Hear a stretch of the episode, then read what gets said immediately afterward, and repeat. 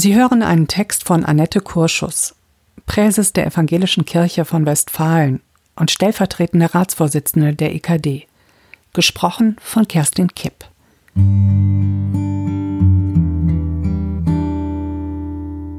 Randvoll Shalom.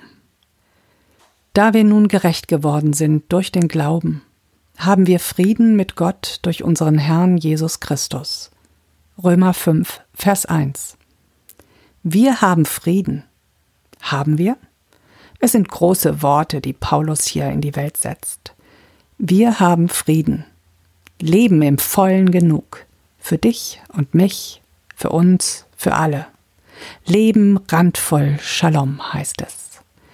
In unseren Tagen ist Frieden wieder zurückhaltend kleinlaut, angesichts der Krisen und Kriege weltweit, angesichts von Klimanot und Hunger, angesichts der wackligen Fundamente Europas. Da tun wir uns schwer mit den großen Worten. Was aber wären wir ohne sie? Ohne die Kraft, die in ihnen steckt? Ohne die Verheißung, die weit über unsere Wirklichkeit hinausgeht?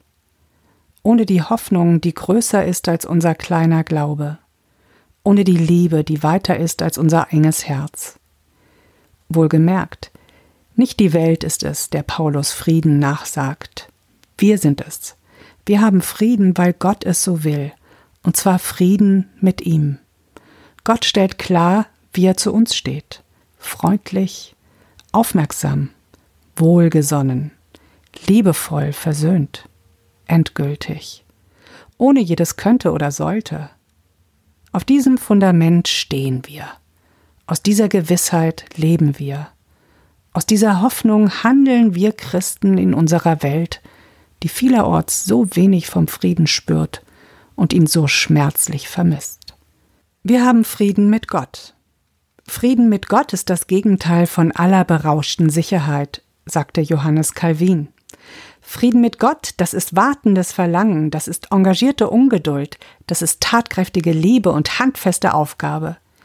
Damit endlich sichtbar wird, was wir verlangen und erwarten, Leben im vollem Genüge, randvoll Shalom, für dich und mich, für uns, für alle, ohne hätte, wenn und aber. Sie hörten einen Text von Annette Kurschus, Präses der Evangelischen Kirche von Westfalen und stellvertretende Ratsvorsitzende der IKD, gesprochen von Kerstin Kipp.